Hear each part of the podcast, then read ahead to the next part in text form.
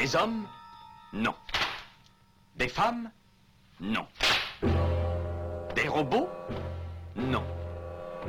Des surhommes Implacables. Insaisissables. Invincibles. Insensibles. Aux ordres d'une super organisation criminelle.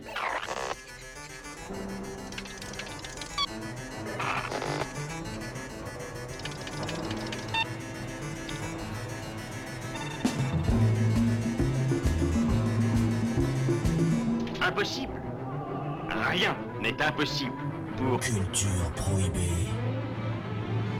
Bienvenue pour ce nouvel épisode de Culture Prohibée. Culture Prohibée, c'est l'émission hebdomadaire de la culture planète du Ciboulot animée par l'équipe des films de la Gorgone. Pour en savoir plus, rendez-vous sur le site www.lesfilmsdelagorgone.fr. Nos précédentes émissions déjà diffusées sur cette antenne sont disponibles sur Deezer, Podcloud et Spotify. Culture Prohibée, c'est aussi un profil Facebook et un blog culture-prohibée.blogspot.fr. Vous avez 46 ans. Vous êtes à un moment phare de votre carrière. Comment est-ce que vous vous voyez dans 10 ans? Bonjour à tous. J'aimerais qu'on revienne, si c'est possible, sur les évaluations comportementales. Encore les évaluations. Quand est-ce que tu peux voir Dalma? J'ai pas le temps. Pas avant la fin du mois. Tu le fais patienter. Il a reçu ton mail, il comprend pas. Pourquoi vous acharnez sur moi comme ça? Qu'est-ce que je vous ai fait?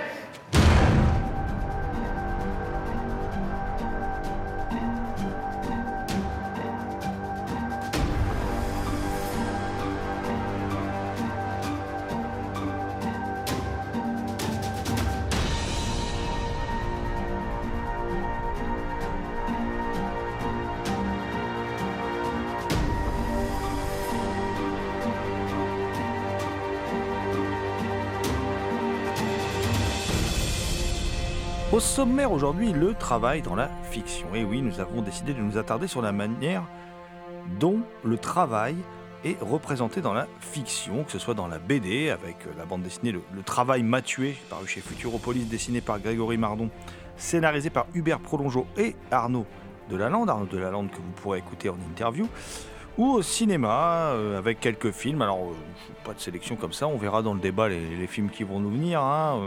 On peut passer d'Elio Petri avec La classe ouvrière va au paradis jusqu'au film de Laurent Canté comme L'emploi du temps, Ressources humaines.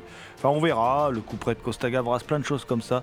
Quasiment euh, tous les derniers films de Ken Loach. Il y a- plein de, de films comme ça qui peuvent, euh, qui peuvent arriver dans notre débat. Et puis, on va faire quand même un petit focus sur ceux qui travaillent d'Antoine Rusbach, hein, euh, qui est disponible chez, chez Condor Entertainment. Alors, pour causer, pour causer travail dans la fiction. Alors, je suis accompagné de mes deux fidèles acolytes qui ne sont pas anonymes. Je crois que je l'ai déjà faite, celle-là. Mais c'est pas grave. Euh, je veux bien sûr parler, euh, évidemment, évidemment, de Damien Demey, dit la bête noire de Compiègne, un archéologue animal en quête de culture souterraine et oublié. Bonjour, Damien. Salutations à toutes les entités conscientes qui nous écoutent. Autre énergumène présent dans ce studio, Thomas Roland, dit le loup-garou Picard, qui, chaque nuit de pleine lune, rédige de sanglants écrits pour la revue Griffe, le site culturepoint.com, qui parfois nous fait des infidélités radiophoniques du côté de Radio Campus Amiens avec son émission À l'écoute du cinéma. Salut Thomas. Salut GG, salut Damien et évidemment salut à toutes. Si le travail est- a été assez, euh, assez euh, comment dire, euh, ostracisé dans les fictions pendant un long moment, il est devenu le sujet central de, de- nombreux euh, longs métrages euh, ces dernières années. hein. Euh, je pense par exemple à Corporate de Nicolas Silol. euh, je pense par exemple à It's a Free World de Ken Loach, enfin, plein, de films hein, ces, dernières années. Mais en littérature, ça fait longtemps que le travail est le sujet de, de nombreux, de nombreux livres. hein. On, peut penser, on peut penser à Zola, par exemple, enfin, qui était d'ailleurs à peu près les, les seuls témoignages populaires sur la classe populaire. Euh, en cela, ce sont des auteurs euh, qui sont majeurs. Euh, et puis, si donc il est pas mal présent dans la littérature de travail, s'il est, il est pas mal présent ces dernières années au cinéma, chose plus rare, dans la bande dessinée, le travail est un, sujet rarement abordé, peut-être parce qu'on se dit que c'est un sujet à la limite, entre guillemets, pas très vendeur, ou tout du moins assez difficile à concrétiser, à représenter de manière concrète, quoi, sous, sous forme de, de bande dessinée. Et pourtant, pourtant, Thomas, il y a, euh, ben, une, comment dire, chez Futuropolis, une bande dessinée qui est parue il y a peu, qui s'appelle Le travail m'a tué, et qui justement parle du travail. Oui, Le travail m'a tué, scénarisé par euh, Hubert Prolongeau, Arnaud Delalande et mis en image par Grégory Mardon, euh, déconstruit un peu le processus euh, euh, qui amène un, individu qui est passionné, pourtant passionné par son travail, qui amène un individu à, au burn-out puis, puis au suicide. hein. Donc le suicide, on en parle, le suicide au travail, on en parle beaucoup depuis, depuis le scandale qui a, eu lieu à France Télécom et à la Poste, et certainement dans d'autres entreprises dont on ne parle pas ou peu. Chez Renault, hein, je crois que quand Carlos Ghosn a repris la RN de Renault, je crois qu'il y a eu beaucoup de suicides à ce moment-là. hein, on en a parlé récemment. hein. Euh, donc, euh, Le Travail m'a tué parle justement d'un- concepteur de voitures, un dessinateur de voitures qui euh, est euh, porté par son travail. hein. Lui, ce qu'il veut faire, c'est construire des bagnoles. Et euh, au fur et à mesure qu'il avance dans l'entreprise, en fait, en- au bout d'un moment, il n'avance plus. Il, ne, monte plus les échelons, il ne gravit plus les, les échelons. Il est de plus en plus déconnecté euh, de ce qu'il fait. Il est, euh, on lui confie des tâches auxquelles il n'est pas formé, on lui confie des, logiciels qu'il ne maîtrise pas, et on lui dit de se débrouiller tout seul. Il reçoit des ordres qu'il ne peut pas, euh, qu'il ne peut pas faire. Euh, on lui donne des objectifs inatteignables, tout du moins dans, la période de, temps qu'on lui a imparti. Et donc, au bout d'un moment, le personnage va perdre pied. Le travail va prendre de la place chez lui, dans, sa tête, mais aussi spatialement chez lui. Il n'aura plus de vie de famille. Ce qui va l'amener à perdre les pédales et donc à finalement euh, ce qu'on appelle le burn-out et finalement se suicider. Moi, je trouve que c'est une excellente BD. Je trouve que ça, ça démontre bien le processus. Je trouve qu'elle est très bien écrite. Euh, moi, j'aime bien, j'aime bien le. J'aime bien l'esthétique, j'aime bien les dessins, j'aime bien euh, cette façon euh, d'utiliser le monochrome, hein, parce qu'il y a différentes planches qui sont pas toujours de la même couleur. Il, utilise du bleu ou, des couleurs froides ou des couleurs chaudes selon, euh, selon l'environnement et l'état d'esprit du personnage. En tout cas, c'est une BD que j'ai dévorée, que j'ai trouvée passionnante de bout en bout, dans ce qu'elle explique, dans ce qu'elle raconte et ce qu'elle démontre.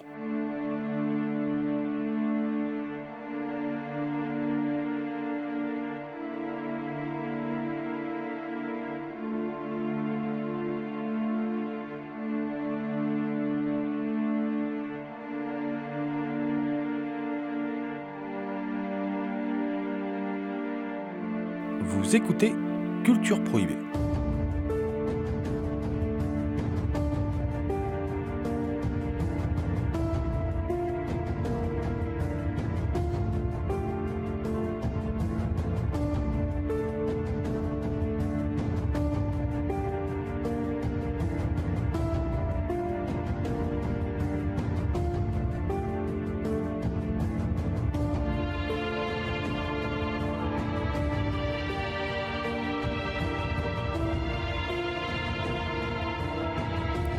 Travail m'a tué, Thomas. Bon, tu, as, tu as très bien résumé le dispositif plastique hein, mis, en place par, euh, Grégory Mardon hein, pour illustrer ce, scénario d'Hubert euh, Prolongeau euh, et donc euh, Arnaud Delalande, euh, le très prolifique Arnaud Delalande, mais ça tu nous en diras certainement un peu plus, Thomas. Il faut savoir que cette BD, elle part d'un- travail, d'un travail journalistique d'Hubert Prolongeau lui-même et Paul Morera. Euh, qui est une, une enquête, une enquête en gros à la rencontre du burn-out, une, enquête qui démontre euh, les rouages implacables euh, du management, c'est-à-dire euh, euh, comment, euh, comment un système de, euh, pour contrôler une entreprise, pour la diriger, euh, on, en arrive à quelque chose de totalement fou et abstrait, tu le disais toi-même, avec un salarié qui, qui pour qui ce travail n'a plus de sens parce que la différence entre le travail prescrit et le travail réel est beaucoup trop importante, euh, parce que effectivement les objectifs, comme tu me l'as, comme tu l'as dit, euh, sont euh, inatteignables. D'ailleurs, ce n'est ni, ni, ni de la fiction, ni une enquête, mais j'ai envie de, j'ai envie de vous renvoyer vers, vers un livre aussi qui est, qui est connexe à, tout cela, qui s'appelle Libre d'obéir, le management du nazisme à aujourd'hui. C'est paru chez Gallimard dans la collection NRFSC. Euh, c'est un livre de, de Johan Chapoutot et je, je, vais juste, euh, juste, juste vous lire une phrase de, de- ce monsieur. hein, euh, le management a donc une matrice française comme une matrice allemande et le nazisme a contribué à la déployer. C'est passionnant, c'est-à-dire on découvre comment ben, les liens qui existent entre... Parce que Chapoutot, c'est pas rigolo, hein, c'est... C'est un véritable intellectuel qui a vraiment travaillé son sujet et, on découvre euh, comment ce, comment dire comment le, le management pratiqué en entreprise, ce système très inhumain en fin de compte, euh, amène euh, des situations telles que décrites dans la bande dessinée. Et ce qui fait froid dans le dos, c'est qu'on s'aperçoit que euh, il puise son sa quintessence, son comment dire, son substrat dans le les- l'application du régime nazi au quotidien. Euh, à ceux qui se demandent comment on arrivait à faire tourner euh, des camps où on, brûlait des gens dans des fours euh, sans aucune, sans, aucune comment dire, justification tangible, réelle, enfin qu'on pouvait prouver scientifiquement. Voilà. Pour le comprendre, comment on peut amener des milliers de personnes à travailler au service de la mort, c'est très intéressant et effectivement. Ça permet de faire un parallèle et de découvrir aujourd'hui comment les gestions dans les entreprises peuvent donner des systèmes complètement inhumains où chacun écrase la personne en dessous de lui à tous les échelons. Chacun subit une pression, qu'elle vienne du bas ou qu'elle vienne du haut, à tous les échelons. Et en fin de compte, on ne sait plus qui dirige quoi dans une entreprise, si ce n'est que les actionnaires se, font du pognon. D'ailleurs, pour terminer sur une note plus rigolote, j'ai envie de vous renvoyer vers, le Louise Michel de Carverne et d'Elépine, qui traduit aussi très bien ça, puisqu'on voit, euh, voit qu'une ouvrière dans une entreprise qui ferme, malgré du bénéfice réalisé, décide d'en- d'engager un bras cassé pour aller éliminer euh, le principal actionnaire qui les a ruinés. Et puis, en fin de compte, euh, il ne le trouve jamais vraiment, mais il se venge quand même. Ça, je ne je, je- je vous, dirai pas, comment. Comme tu l'as dit, c'est après une enquête euh, co-réalisée par Hubert Prolongeau. Hubert Prolongeau, c'est un complice euh, d'Arnaud Delalande, d'Arnaud Delalande qu'on va écouter là. Arnaud Delalande qui est très éclectique, mais aussi très productif. Hein. Il écrit aussi bien des thrillers que des romans fantastiques, dont un qui s'appelle... euh, euh, que je vais me procurer d'urgence, Le piège de Lovecraft. Il y a aussi Le piège de Dante, qui s'inspire des écrits de Dante avec des histoires de, tueurs en série, une, trilogie. Il a aussi donc fait d'autres bandes dessinées en, en collaboration avec Hubert Prolongeau, Cagliostro, une, sur la jeunesse de Staline. Et là, ensemble, donc, ils ont écrit euh, Le travail m'a tué. Et moi, ce que je me suis d'abord demandé, c'est comment euh, un écrivain de roman, d'abord comme Arnaud Delalande, passe du roman à la bande dessinée. À vrai dire, euh, la, proposition aurait pu être inversée parce que, vous savez, ça remonte à loin. Moi, j'avais un très bon coup de crayon quand j'étais plus jeune. Et donc, j'ai commencé presque, non pas par le dessin, mais euh, la, bande dessinée, c'est pour moi un prolongement naturel. Alors, en fait, les choses auraient pu se faire en sens inverse. Il se trouve que j'ai démarré avec le roman historique, mais ensuite, c'était plus une question d'opportunité professionnelle, de rencontres, etc. Donc, euh, le glissement s'est fait... s'est fait sans, sans, sans, problème, à vrai dire. hein. Ça reste de l'écriture, même si c'est vrai que le média est un petit peu différent et donc il y a une technique qui est différente. Mais comme j'avais aussi travaillé du côté du cinéma, euh, euh, là pour le coup il y a des passerelles en termes de découpage visuel, etc. Donc finalement, euh, finalement c'était pas pas très douloureux. C'était même au contraire des, espèces de, retrouvailles avec euh, avec mon péché de jeunesse.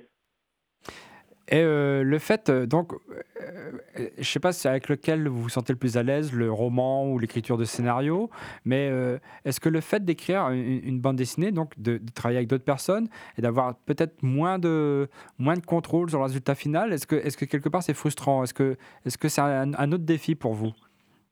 Ben, je verrais plutôt dans le sens inverse là aussi parce que, euh, au contraire, c'est une forme d'accomplissement. D'abord, dans le roman, on travaille tout seul.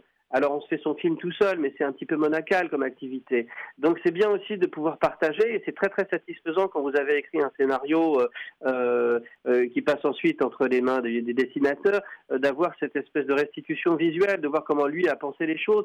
D'autant que j'ai eu certains de mes romans qui ont été adaptés en bande dessinée, et alors là, c'est particulièrement étonnant et, et appréciable quand vous avez un dessinateur qui arrive à restituer presque ce que vous avez dans la tête. C'est quasi miraculeux à certains moments. hein. Alors on discute, bien sûr, on valide ensemble, ensemble, c'est ça l'intérêt. Mais du coup, c'est bien aussi parce que c'est un travail en équipe. Et au niveau du scénario, c'était pareil, puisque là, en l'espèce, c'était avec Hubert Prolongeau. Mais c'est vrai que ce sont des collaborations que je fais avec, euh, j'essaye en tout cas, avec discernement, dans le sens où ensuite, quand on écrit à quatre mains, il faut bien pouvoir bien s'entendre, euh, voilà, et se faire confiance, et puis euh, avancer de manière équitable, etc. Donc, il se trouve que là, ça s'est passé, et ça se passe à chaque fois sans, aucun problème. Alors justement, vous parlez de collaboration, vous dites que c'est quelque chose que vous aimez par, par rapport au partage. Et comment avez-vous défini, avec Hubert Prolongeau, euh, l'esthétique de la bande dessinée?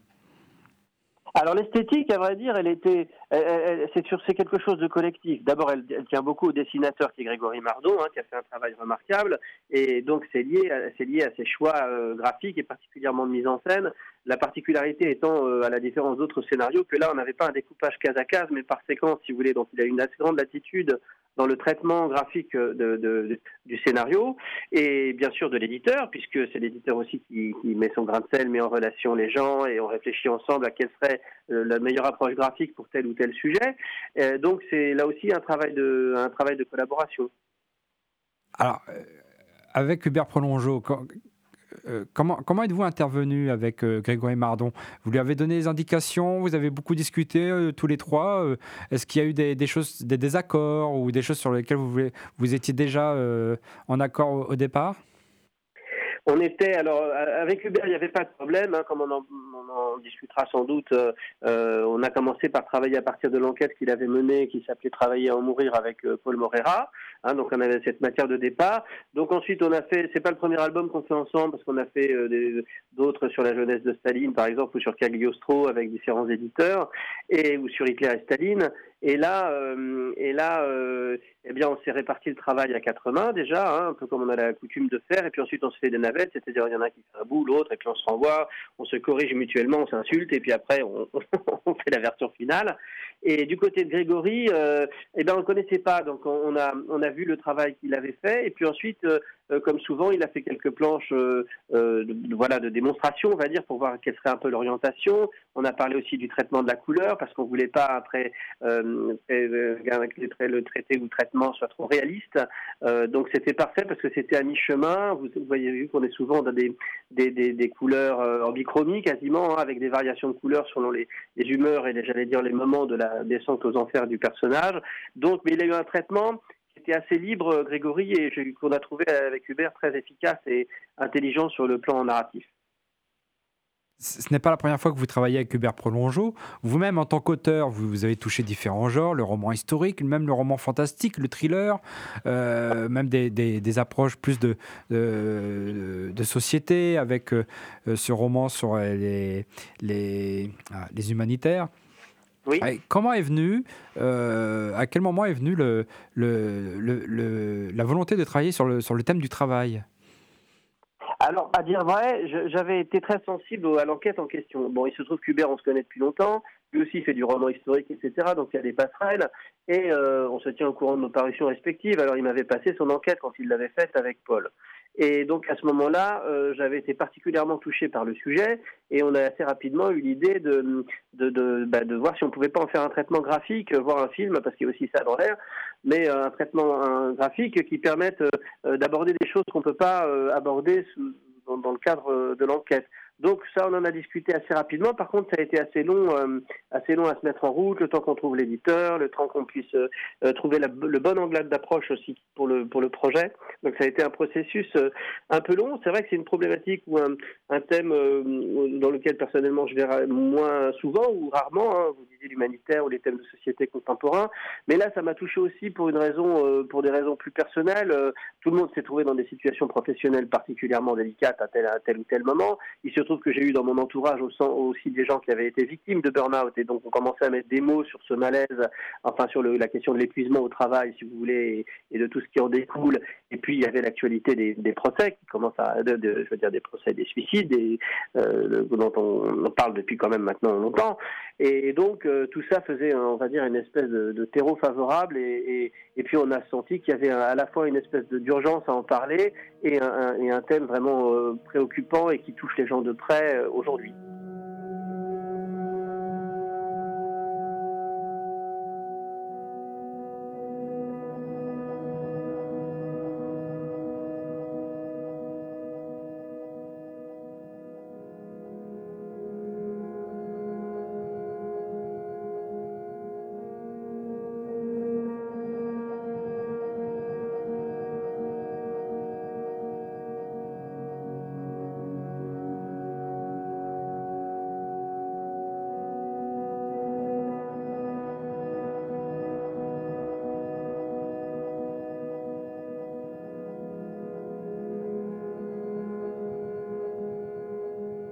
Vous écoutez Arnaud Delalande.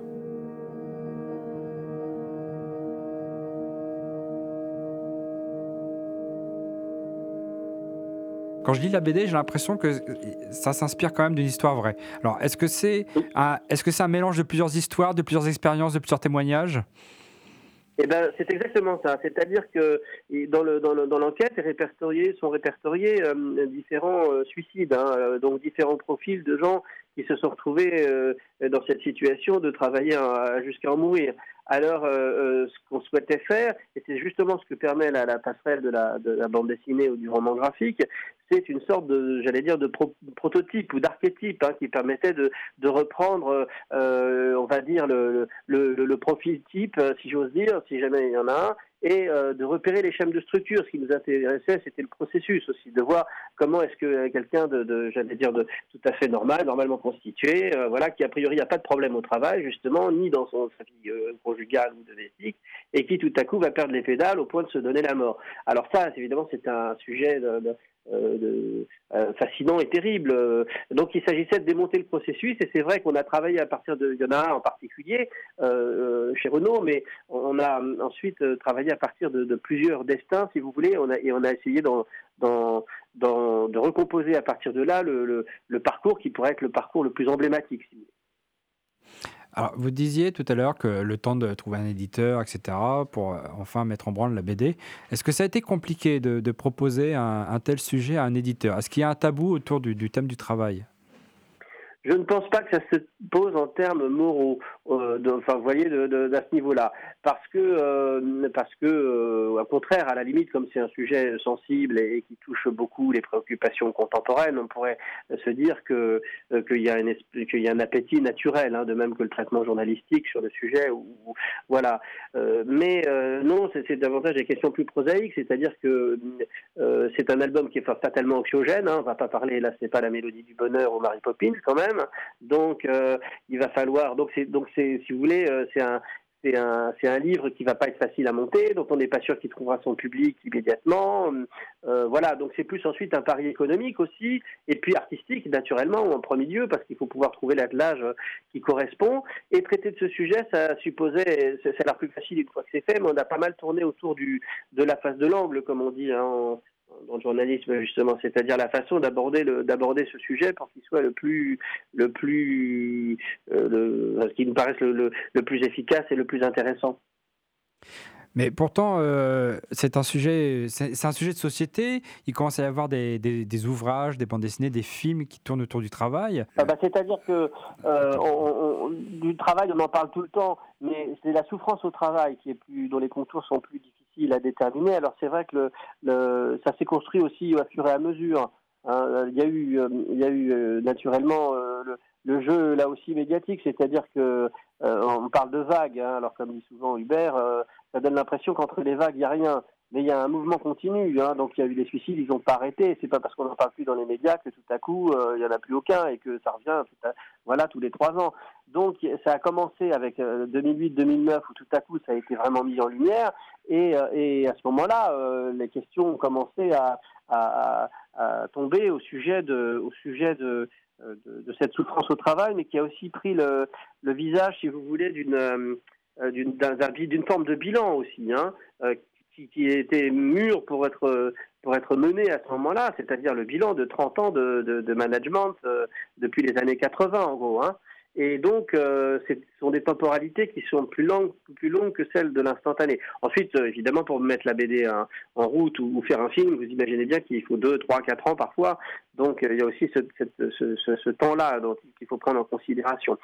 Mais euh, c'est vrai qu'il y a maintenant davantage de sensibilisation. Et puis parce que les gens ont mis du temps à partager leurs expériences aussi, je pense que cette question du d'épuisement au travail, c'est généralisé. Enfin, en tout cas, heureusement, euh, par bonheur pour nous tous, euh, euh, c'est pas c'est pas la majorité, mais ce sont des cas de plus en plus répandus. Et donc, les gens ont aussi ont, appris à en parler, à mettre aussi des mots sur ces sur ces. Il a fallu que les sociologues s'en mêlent, que les intellectuels s'en mêlent, que les journaux s'en mêlent, que les artistes s'en mêlent, et puis que les premiers concernés, c'est-à-dire que les gens qui l'ont vécu, euh, puissent euh, mettre des mots sur cette souffrance euh, sans avoir le sentiment d'être coupable, euh, d'être humilié, d'être parce que c'est un des ressorts évidemment puissants de, de, de cet épuisement professionnel. en fait, euh, euh, le, travail, bien sûr, par rapport à la souffrance, mais aussi, la je pense à la remise en cause du travail en tant que se définir comme individu dans la société, en tant, pour se placer dans la société. Est-ce qu'on n'en est pas arrivé à un moment où, parce qu'on est énormément sur Terre, qu'on est beaucoup, qu'il y a beaucoup de chômage, est-ce qu'il ne faut pas repenser la, société et repenser la, place du travail au sein de la société? C'est-à-dire que du point de vue philosophique, la question a toujours été euh, la même le travail, euh, le travail n'est pas une fin en soi. Le travail, il sert à l'accomplissement euh, de soi et de, son entourage et du monde. Voilà, c'est le fameux fruit du travail. Or, ce qui se passe euh, et qui est, à la source, ensuite on peut discuter des, des différents aspects, mais au fondement de ce problème, il y a quand même la perte de sens du travail. Et donc c'est ça qui est en cause, c'est-à-dire que vous vous reconnaissez plus dans le management, vous vous reconnaissez plus dans votre boulot, à partir quand, tout à coup le sens de ce que vous faites finit par vous échapper en vous disant mais finalement je trime, je trime, mais pourquoi faire? Euh, pour, et, pour, et pour le gain de qui? Est-ce que c'est effectivement parce que simplement ça permet d'avoir un salaire, de faire vivre la famille, etc. Mais ce qu'il y a, euh, c'est qu'il y a ce, ce, concept qui est celui de l'aliénation du point de vue philosophique, qui, qui reste pour lui, pour le coup, euh, exact. C'est-à-dire que quand vous avez le sentiment que vous êtes dépossédé des fruits de votre travail, qu'il n'y a aucune reconnaissance, que le sens de votre travail se perd, que vous n'avez plus accès aux fruits de ce travail. Par exemple, Carlos, dans notre bande dessinée, il est privé du contact avec les voitures qu'il a lui-même créées. Il les découvre une fois qu'elles sont dehors. Et, donc, il est, perpétuellement, euh, euh, au bout d'un moment, il ne sait plus pourquoi il travaille. Et cette perte de sens, elle est, enfin pour moi, elle est, vraiment au cœur de, la question de, de la souffrance au travail. C'est-à-dire que tout à coup, le travail devient au sens propre insensé, quoi.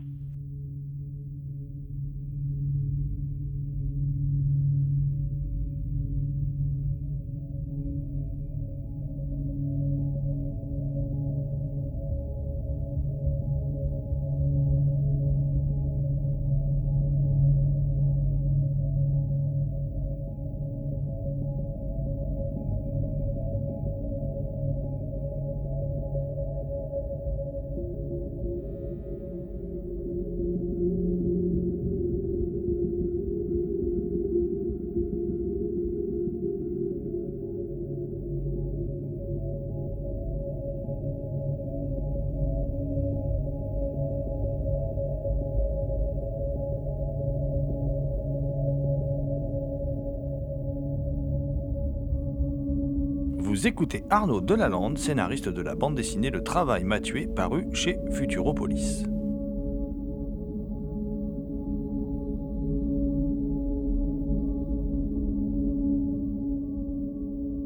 Vous avez abordé tout à l'heure la question des, suicides et des procès qui en ont découlé. Il n'y a pas longtemps, il y a eu un résultat historique de procès euh, lié à l'entreprise France Télécom. Euh, mais c'est parti en fait des CHSCT.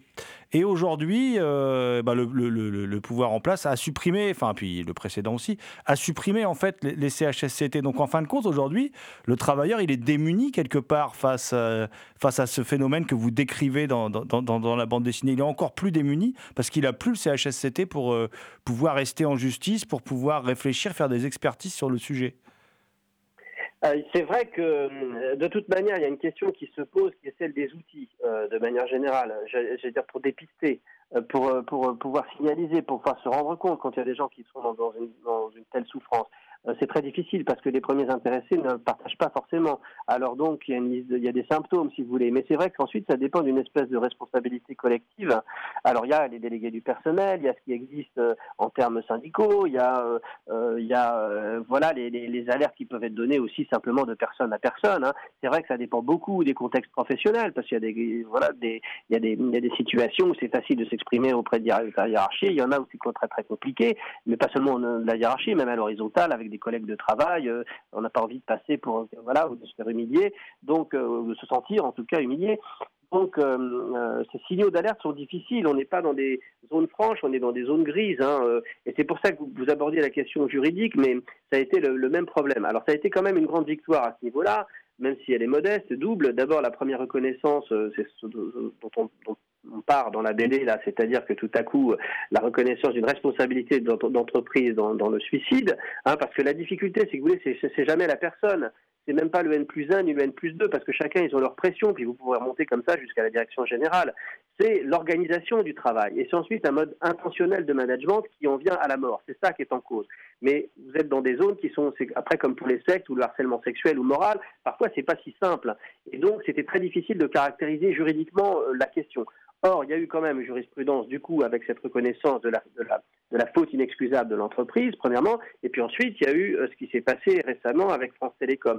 Les peines sont légères comparées au préjudice, hein, mais enfin, symboliquement, c'est très important.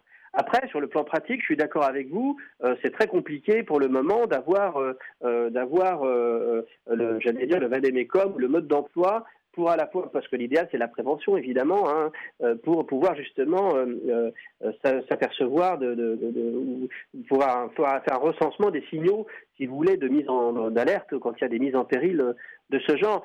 Ça dépend, comme toujours, si vous voulez, les organisations, c'est des organisations humaines, ça dépend aussi de l'humanité des gens qui sont autour de vous et de la capacité à, reconnaître, répondre en face de collaborateurs ou d'amis qui se trouvent dans des situations euh, pareilles pour les aider, le cas échéant, le, moment venu. Ça, c'est sûr. Et toujours dans la remise en cause du travail, est-ce qu'il justement, qu'il n'est pas urgent justement de le remettre en cause à l'heure actuelle, alors qu'on parle de plus en plus euh, d'écologie, d'effondrement, etc. Disons que c'est un, on pourrait faire l'analogie avec le PIB si vous voulez. Ça dépend de la nature de l'indicateur encore une fois. C'est-à-dire que si vous considérez que euh, dans le PIB vous oubliez par exemple tout ce qui est de l'ordre du développement durable ou de l'écologie comme vous dites, etc. Est-ce que c'est vraiment un indicateur fiable? Vous voyez, c'est l'ambiguïté sur la réussite. Donc on pourrait faire ce même, euh, pourrait faire ce, même diagnostic du point de vue du travail. Qu'est-ce que réussir dans son travail? Est-ce que le travail euh, ne doit pas inclure justement cette, cette dimension de ce point de vue-là? Vous avez raison. Le travail doit être accompagné de réflexion sur la qualité du travail ou sur le prix qu'on met dans le travail et puis sur à qui profite le travail. C'est certain. Donc, en effet, c'est un, changement, euh, sans vouloir jargonner, de paradigme culturel ou d'indicateur euh, qui, qui, doit réintroduire la notion de qualité du travail, comme elle peut l'être dans la question de la réussite professionnelle ou simplement du modèle économique de la réussite économique. C'est-à-dire que est-ce que la réussite économique, c'est uniquement la productivité et le profit, euh, ou est-ce que ça doit inclure une dimension euh, écologique en considérant que l'écologie est aussi un profit à long terme, si vous voulez, parce que c'est pas mal en soi la productivité, c'est pas mal en soi le profit. Ça dépend, euh, ça dépend pourquoi faire, à qui ça sert, et, voilà, l'écologie c'est profitable aussi hein, sur la longue période et même sur la courte, puisque maintenant les temps s'accélèrent. Donc il y a certainement de ce point de vue-là, en effet, un, travail euh, à faire d'ordre culturel et, de, j'allais dire, de conscience euh, et de responsabilité partagée. Alors ça, c'est en cours, mais évidemment, c'est très long. Dans l'ouvrage, moi, je constate qu'il y a l'utilisation de, couleurs froides euh, pour euh, parce que c'est assez il n'y a pas beaucoup de couleurs dans, l'ouvrage en fait euh, et par case en tout cas et il y a des couleurs froides qui sont liées au monde de l'entreprise au fur et à mesure que Carlos eh bien comment dire tombe en dépression et à un moment ces couleurs froides finissent par se répercuter dans sa vie au quotidien alors qu'elle était source de couleurs chaudes. Elle était voilà il était papa tout ça il était heureux. Et à un moment le par le est-ce que ça c'est quelque chose que vous avez travaillé avec le dessinateur ou bien c'est c'est comme ça, c'est lui qui a eu cette idée? Oui et non. C'est-à-dire que oui, dans le sens où euh, on était assez vite convaincu en discutant avec lui qu'il fallait pas un traitement saturé de couleurs criardes, si vous voulez, ça c'est sûr. Mais ensuite, plus euh, plus profondément, il s'agissait de comment dire d'accompagner euh, cette descente aux enfers, y compris de ce point de vue de la couleur.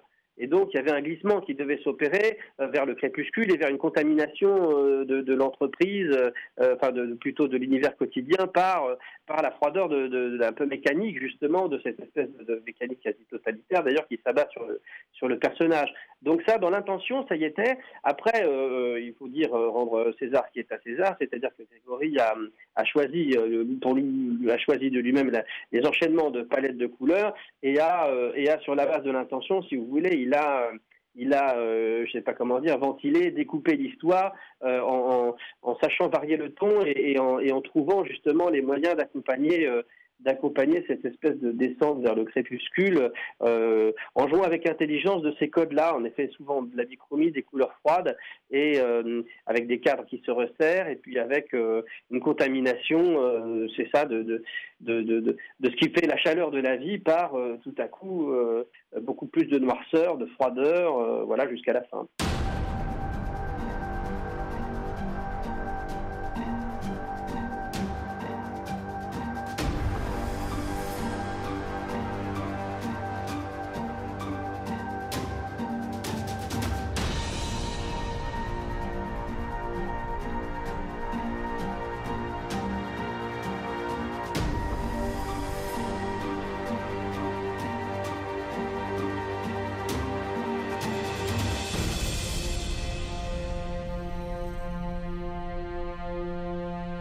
Écoutez Culture Prohibée.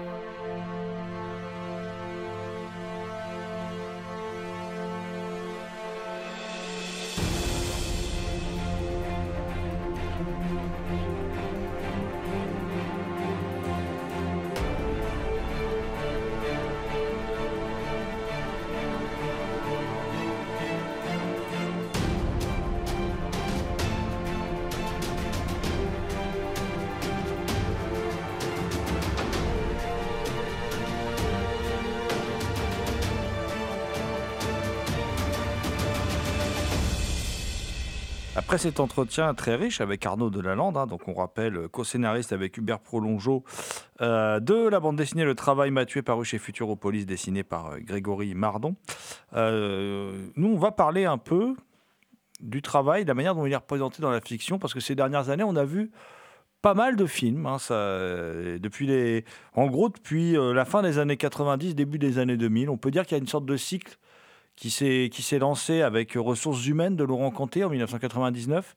Film passionnant d'ailleurs, hein, euh, très très intéressant, euh, et euh, qui a continué comme ça jusque encore très récemment euh, avec ceux qui travaillent. Donc euh, encore un film sur le travail d'Antoine Rusbach qui est disponible chez Condor Entertainment, euh, qui, est, disponible depuis peu euh, en Blu-ray DVD et qui est un, film vraiment particulier parce que on y suit Olivier Gourmet. Olivier Gourmet, c'est un cadre sup, voilà, tellement important dans sa boîte, hein, une boîte qui s'occupe de fret, de transport de marchandises, tellement important que bon, il en est un des rouages essentiels. On se demande même pourquoi il n'est pas associé d'ailleurs. Et qui est un type presque une sorte de psychopathe très froid, voilà. euh, et euh, toute sa vie, elle est rangée, ordonnée par des rituels euh, identiques chaque jour, même heure, voilà. Et euh, un jour, il prend une décision dans le cadre de son travail une décision euh, assez horrible humainement, hein, voilà, assez horrible, euh, vis-à-vis de laquelle d'ailleurs il se remettra jamais réellement en cause, voilà. On comprend que ça a une, toute une incidence parce que le film raconte ça ensuite, hein, euh, mais euh, c'est quand même euh, cette décision qui va faire qu'il va être licencié, mais en fait elle va servir de prétexte parce qu'il est justement très important dans l'entreprise et puis c'est le moment de le virer. Parce que si on le vire plus tard, il aura beaucoup trop d'ancienneté, il coûtera beaucoup trop cher à virer. Donc c'est le moment pour le dégager. Et il fait une erreur et on devine que ses associés en fait attendaient qu'il fasse une erreur depuis fort longtemps euh, pour le dégager et il fait cette erreur. Voilà. Et c'est le parcours de cet homme qui perd son emploi alors que bah, une, euh, une conseillère hein, d'un cabinet euh, qu'il emploie pour retrouver du travail lui explique même qu'il ne peut s'épanouir que dans le travail, qu'il est fait pour ça. C'est un type sans empathie, c'est un type, quand je dis psychopathe, j'exagère pas, c'est un tueur froid au boulot. Voilà. Euh, il fait pas de sentiments. Donc, euh, le genre de type qui est recherché euh, dans les postes de direction dans les entreprises parce que euh, s'il faut prendre une décision, il saura la prendre rapidement. Voilà. Et voilà, et c'est le parcours de cet homme, donc plutôt antipathique, type plutôt antipathique qu'on va suivre au quotidien. Un personnage qui peut d'ailleurs évoquer celui du couperet de Costa Gavras et qui peut aussi évoquer celui de l'emploi du temps euh, de Laurent Conté, qui était pour moi est un immense film, c'est mon film préféré de Laurent Conté, ou euh, qui est inspiré de l'affaire Roman, euh, parce qu'à un moment dans le film, il y a aussi ce côté très affaire Roman, on se demande s'il va pas descendre sa famille pour échapper à son mensonge. On ne le sait pas, il y a un moment, le doute est dans le film, voilà. Je sais pas ce que tu as pensé, toi, Damien, de, de ce film qui est dans un univers quand même assez particulier, quoi. Bah oui, il se tient éloigné des films que je fréquente d'habituellement et vers lesquels je cours euh, immédiatement dès que j'apprends le nom du réalisateur ou du film ou même le sujet qui, qui s'y trouve. Donc je me suis confronté à, ce film que j'aime. euh, bah, il m'a pas transcendé, mais je trouve très intéressant euh, sur plusieurs points. Euh, pour revenir à ce que tu disais, quand il se fait virer, c'est très intéressant comme scène, notamment parce que on comprend, enfin, il explique bien la situation en expliquant qu'ils ont, per- grâce à lui, ils ont gardé de l'argent et c'est une scène euh, assez ubuesque où ils viennent, ils lui expliquent qu'ils vont se séparer de lui, mais qu'ils vont pas le virer. Et du coup, c'est à lui-même de démissionner. Et du coup, euh, plus tard, on lui demande, euh, vu que ce qui s'est passé n'est pas révélé, même si sous-entendu que tout le monde va être au courant, et du coup, il y a un moment où il parle avec quelqu'un, il fait, mais je comprends pas, tu es ultra haut dans la hiérarchie, tu es bien placé, tu vas devenir associé comme, tu le disais, tu vas te faire un max de pognon, et qu'est-ce qui t'a poussé à finalement euh, démissionner? Parce que ça, c'est un non-sens, euh, c'est un non-sens euh, pour les autres. Et il y a un truc qui est très vite installé au niveau du, personnage, et à mon avis, c'est ce qu'il définit le, mieux, c'est qu'au début du film, il parle à un l'un des copains de sa fille et il lui explique que dans le monde, il existe que deux types de personnes, ceux qui travaillent et les autres. Et c'est un film assez cynique vu que lui va se trouver dans la situation où il était sûr de faire partir de ceux qui travaillent, euh, ceux finalement qui tenaient bon bout, il se retrouve euh, parmi les autres. Et du coup, pour lui, c'est une perte euh, de repère totale. Il a une confrontation assez violente à la réalité où il se rend compte que son manque de compétences dans les autres domaines l'oblige finalement à rester dans ce domaine du fret et il peut pas faire grand-chose. Finalement, c'est une désillusion pour lui du monde du travail et ce qu'il en, ce qu'il en faisait. Et j'aime beaucoup la façon dont finalement ce film parle du, chômage et des différentes classes euh, sociétales, mais également de l'âge qui sont impliqués euh, dans les rapports qu'ont les entreprises et, le travail lui-même euh, à tout. Il y a un fait par contre qui m'a un peu surpris, c'est que même s'il se retrouve viré, à aucun moment dans le film on, ressent vraiment que il a peur d'être à court d'argent. Euh, c'est comme si euh, finalement c'était pas un truc qui, alimentait euh, le film où finalement son travail était plus un passe-temps pour lui-même que vraiment une façon de, de se rémunérer. Et ce que j'aime beaucoup dans le titre, c'est-à-dire ceux qui travaillent, donc déjà tout le monde a déjà dû entendre, mais travail renvoie à un mot latin qui renvoie lui-même à un appareil de torture. Donc finalement, le travail, c'est un peu torturer le corps, et comme on l'a entendu précédemment, c'est un peu une torture euh, qui finit par nous tuer. Et ce que j'aime beaucoup dans le titre, donc ceux qui travaillent, c'est que finalement, le titre renvoie à, nous, personnes de tous les jours. Et finalement, euh, le film s'adresse un peu à nous quand il dit ceux qui travaillent, donc autrement dit, nous qui travaillons. Moi, je pense qu'il n'a pas de problème d'argent parce qu'il est très riche et qu'il a un peu d'argent d'avance et il a, il est, je pense qu'il est très riche. Je pense que c'est quelque chose qu'on ne peut pas comprendre, qu'il pas dans les, il ne vit pas dans les mêmes sphères que nous. Euh, Thomas, moi j'ai envie de, bah, pour citer Olivier Gourmet, euh, je lui dis euh, travailler plus pour gagner plus. T'en penses quoi, toi? Travailler plus pour gagner plus. Je travaille beaucoup, je gagne pas beaucoup plus. Ceci dit, effectivement, ceux qui travaillent renvoient à l'engin de torture. Et ce que je vois dans ce film-là, c'est l'inhumanité du travail. C'est-à-dire la décision qu'il prend est une décision inhumaine. Et il y a cette longue séquence à la fin où euh, on voit que le travail a des répercussions non seulement inhumaines sur l'individu, mais sur l'ensemble de la planète. Il y a une longue séquence que je trouve très antonionienne avec, avec euh, ces usines en, arrière-fond qui recrachent de la fumée, euh, qui font beaucoup penser au désert rouge d'Antonioni. il y a aussi ce, ce, ce, mouvement de caméra quand ils sont dans le supermarché qui montre à sa petite fille, voilà, ça c'est mon travail. Et en fait, lui, en, tant qu'organisateur de frais, de, de, frais maritimes, il montre tout ce qu'il amène dans un supermarché. Et donc tout ce qu'on consomme dans un supermarché, on ne se rend pas compte, hein, on se rend pas compte comme ça, mais c'est ramené par des navires qui polluent énormément, etc et qui euh, peut-être aussi défriche des forêts euh, en, amont, on défriche des forêts pour avoir tel produit, etc. Et donc là, je trouve qu'il y a une mise en abîme qui est vertigineuse dans ce film, qui montre que le travail mène finalement l'humanité à sa perte. Et je trouve que ce film-là, il est, moi, c'est un film qui m'a marqué quand je l'ai vu. Il m'a, j'y pense encore. Par contre, je regrette, c'est la mise en scène que je trouve un peu à la mode, euh, film indépendant, Sundance, etc. J'aime pas trop, mais euh, je trouve que le film, il est extrêmement profond et vertigineux.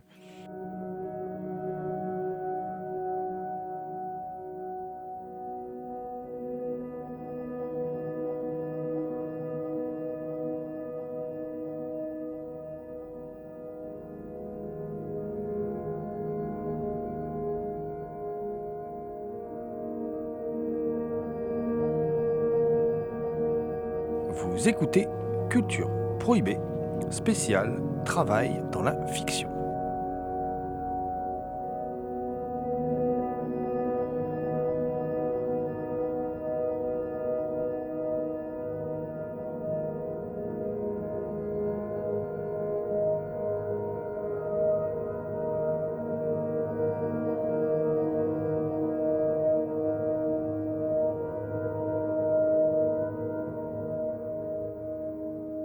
Je pense que dans la mise en scène, que je suis d'accord avec toi, le scénario est brillant. Hein. Voilà, l'écriture du film est brillante parce qu'il y a quelque chose dont vous n'avez pas parlé aussi, c'est le rapport avec sa famille.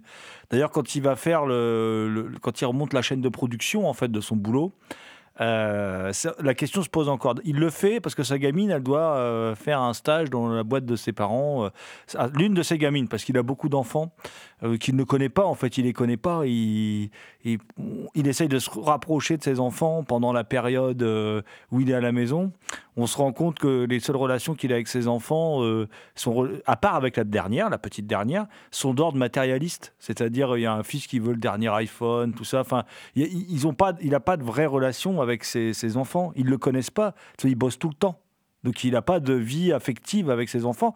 D'ailleurs, l'une des premières choses qu'il fait avant d'annoncer à sa femme ce qu'il a fait, c'est de lui faire l'amour. Donc on peut penser que, ce rapport charnel, en fait, euh, avec sa femme n'est peut-être pas si fréquent que ça. Et c'est vraiment intéressant. Il y a plein de choses qui sont dites. Euh, et, euh, et donc, il y a ce rapport à sa famille. Il y va avec cette. Il retrouve son oncle l'oncle de la petite fille, son frère à lui, hein, euh, qui, tient un entrepôt justement où sont entreposées les marchandises. Et quand sa fille a le dos tourné, euh, il lui parle d'une manière très crue. En gros, euh, fumier, qu'est-ce que tu viens me faire chier Voilà.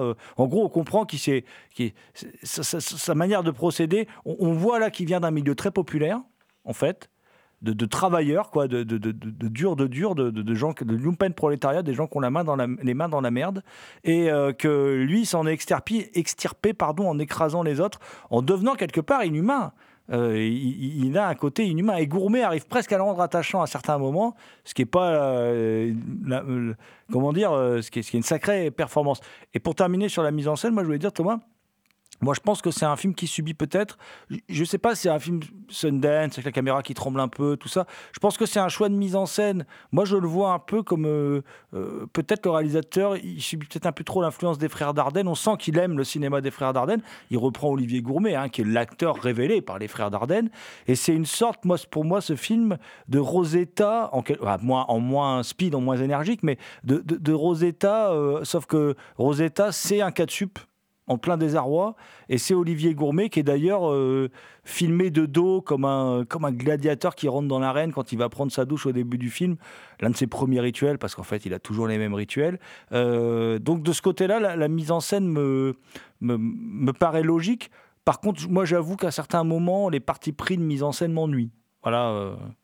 Il y a des belles choses à la mise en scène, il y a des idées, c'est pas ce que je veux dire, c'est que ce que je veux dire, c'est que déjà elle est, elle est moins mobile que chez les frères Dardenne mais c'est une caméra qui bouge tout doucement. Hop, on la fait trembloter un petit peu et ça, c'est très.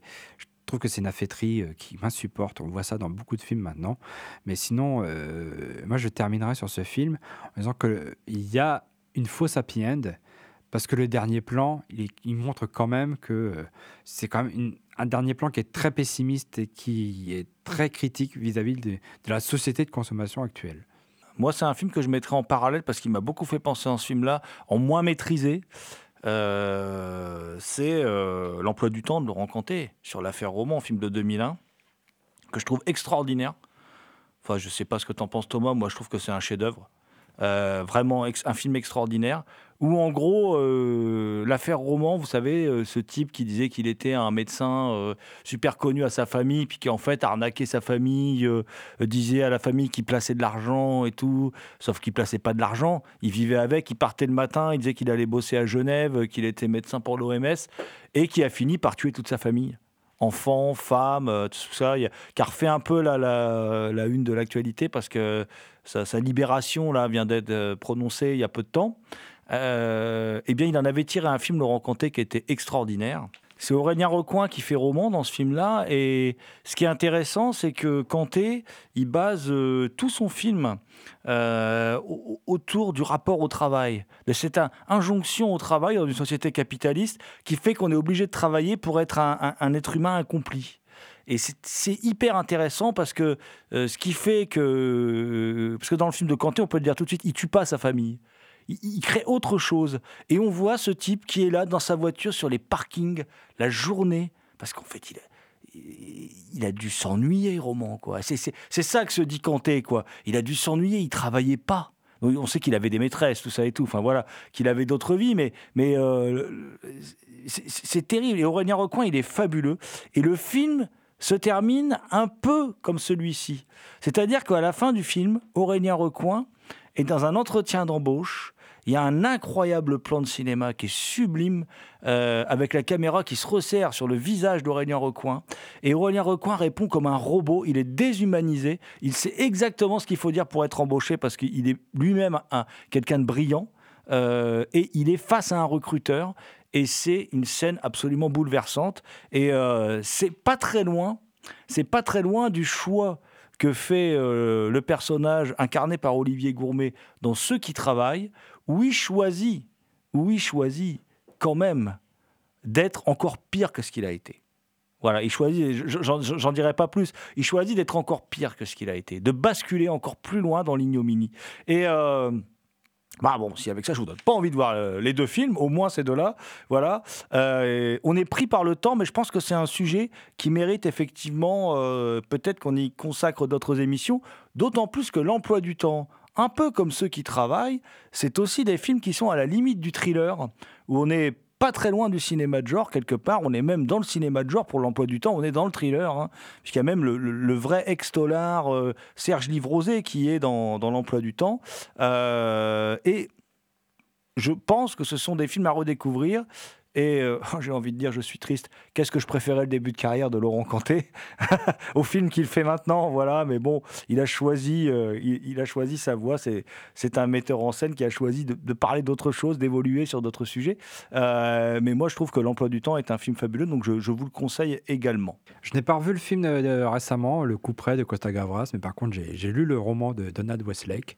Et je trouve que c'était un roman d'une pertinence incisive sur le chômage, euh, comment euh, ça rejoint un peu ceux qui travaillent. Hein, on, est, vraiment dans la même thématique sur le chômage et les incidences du chômage sur l'individu, sur sa personnalité, mais aussi sur son entourage, sur sa vie de famille, sur sa vie sociale, etc. Et aussi sur le fait que le travail, ou du moins vouloir travailler à tout prix, rend parfaitement inhumain. Si je tuais mille actionnaires, ça ne me rapporterait rien.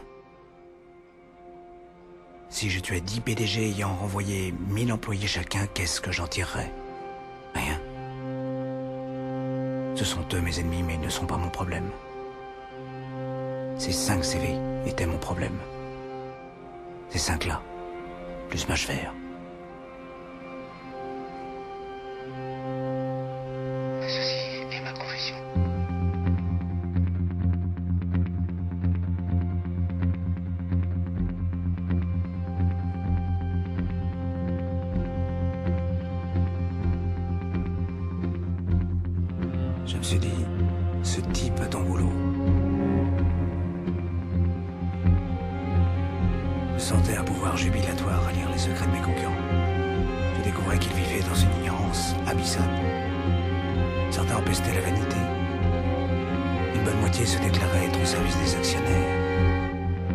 les ennemis, ce sont eux, les actionnaires, qui font licencier par milliers des fermes saines et bénéficiaires pour extirper quelques bouchées de plus, où la bête à bouche toujours ouverte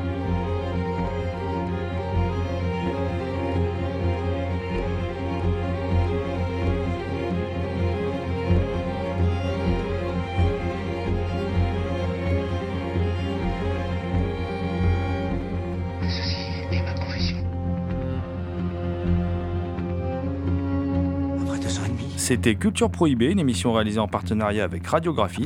Toutes les réponses à vos questions sont sur le profil Facebook et le blog de l'émission culture-prohibée.blogspot.fr. Culture Prohibée est disponible en balado diffusion sur Deezer, PodCloud et Spotify. Culture Prohibée était une émission préparée et animée par votre serviteur Jérôme Potier, dit la Gorgone, assisté pour la programmation musicale d'Alexis, dit Admiral Lee, une émission animée avec Damien Demé, dit la Bête Noire de Compiègne, Thomas Roland, dit le Loup-Garou Picard, and the last but not the least, je veux bien sûr parler de Léo à la technique. Salut les gens, à la prochaine!